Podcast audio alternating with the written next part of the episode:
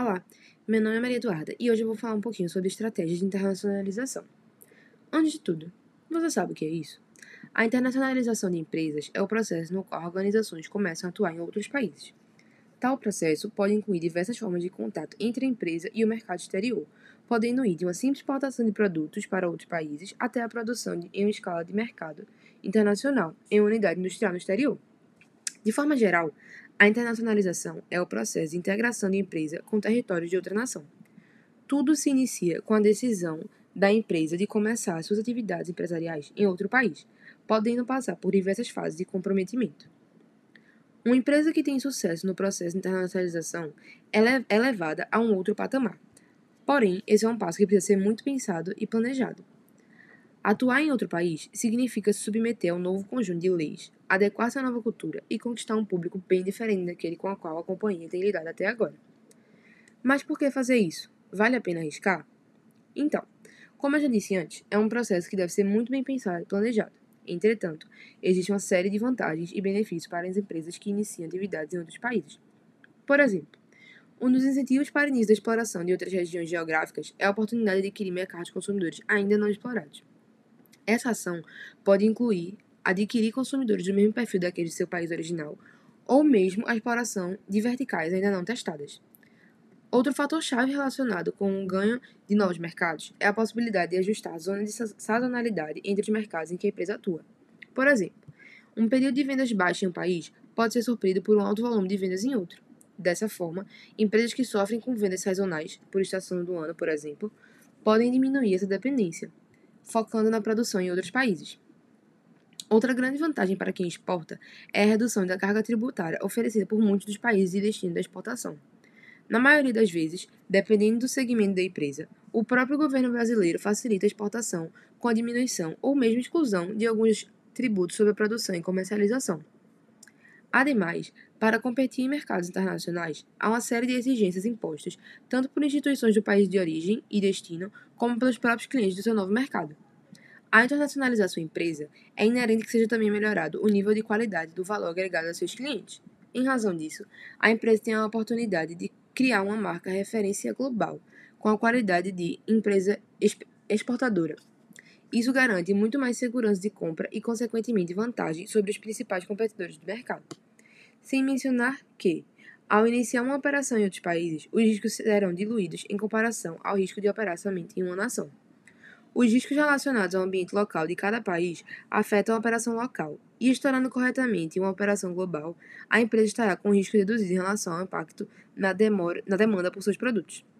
Obviamente, a diluição de riscos é um ganho que tem o custo da complexidade de operação, porque a empresa precisará distribuir a operação, bem como compreender como operar em cada país em termos culturais, regulatórios e econômicos. Além de tudo isso, ao iniciar o processo de internacionalização, sua empresa irá acumular muita experiência de mercado. Atuar em novos mercados de outros países nem sempre é uma tarefa fácil. Por isso, é bem provável que, ao longo dessa caminhada, sua empresa consiga concentrar uma bagagem de experiência que poderá fazer toda a diferença em termos estratégicos para a organização. Agora que vimos que a internacionalização é uma boa ideia, você deve estar se perguntando: como eu posso fazer isso? Primeiramente, é preciso compreender o mercado de atuação. É o momento de buscar identificar os mercados mais adequados. Para isso, é necessário estudar e garantir que o novo mercado de atuação tem espaço para o seu produto ou serviço oferecido. Isso inclui pesquisas, prova de mercado, validação de protótipos em caso de lançamento de produtos e avaliação de aceitação. Vale a pena até mesmo a imersão, viver alguns meses no país para sentir as particularidades do mercado e entender bem a cultura local. Todo tipo de ajuda, insight e consultoria nesse momento é válido. Isso previne grandes prejuízos em caso de fracasso e ainda gera ótimos insights para o desenvolvimento da versão final. Depois disso, dois pontos muito sensíveis que devem ser analisados são a logística e os requisitos técnicos. Como será o transporte das mercadorias para o país de destino? É preciso escolher um processo confiável, ágil e viável economicamente. Em alguns casos, de produtos que não são perecíveis mais especificamente, vale a pena fazer negócio com escritórios de importação ou distribuidores. Mas e as embalagens, modelos de produção, armazenamento, ingredientes, como ficam.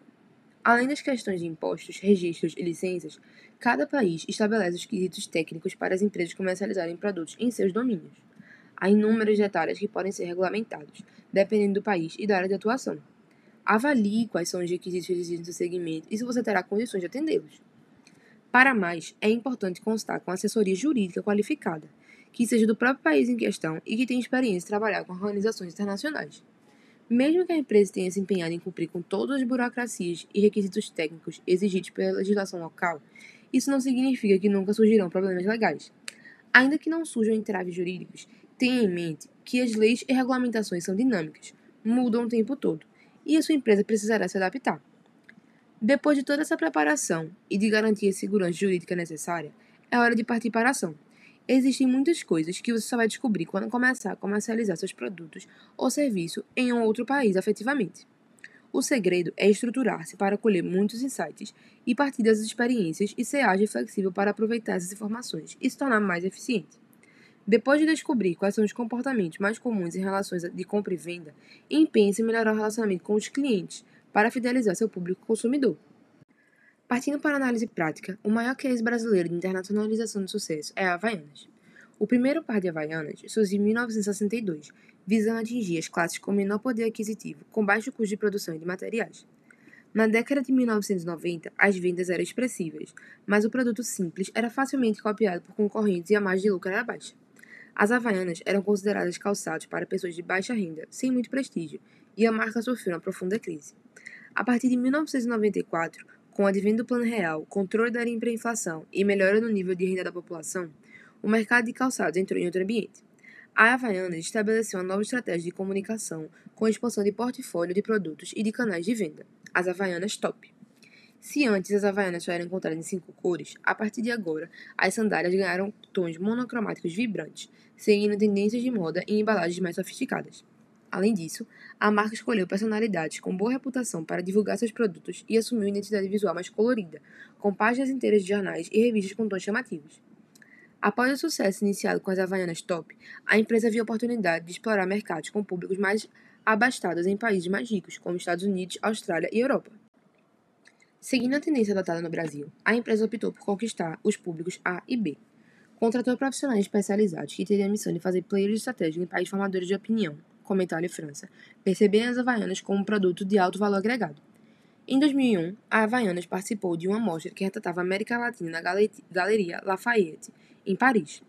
O sucesso do evento abriu as portas de vários outros mercados europeus. Enquanto isso, nos Estados Unidos, a Havaianas estava presente em diversos mega-eventos, entre eles New York Fashion Week, MTV Awards, Oscar e Grammy. O foco era ganhar prestígio para a marca por meio da presença em eventos de grande impacto e uso dos produtos por celebridades e formadores de opinião. A Alpargatas estava vendendo a marca. Essa foi a estratégia adotada no mercado internacional, aliada à escolha estratégica de distribuidores locais. Hoje, a Havaianas Made in Brazil está nos cinco continentes e em mais de 80 países e virou objeto de consumo de celebridades mundo afora. Existem havaianas customizadas sendo vendidas por até 250 dólares, dividindo espaço com marcas como Louis Vuitton, Prada, Gucci e Chanel. De acordo com Angela Tamiko Irata, consultora executiva de comércio exterior de São Paulo, a a internacionalização e posicionamento das sandálias foram feitos com simplicidade, em equipe e com visão de futuro. Espero que vocês tenham gostado do conteúdo. Obrigada!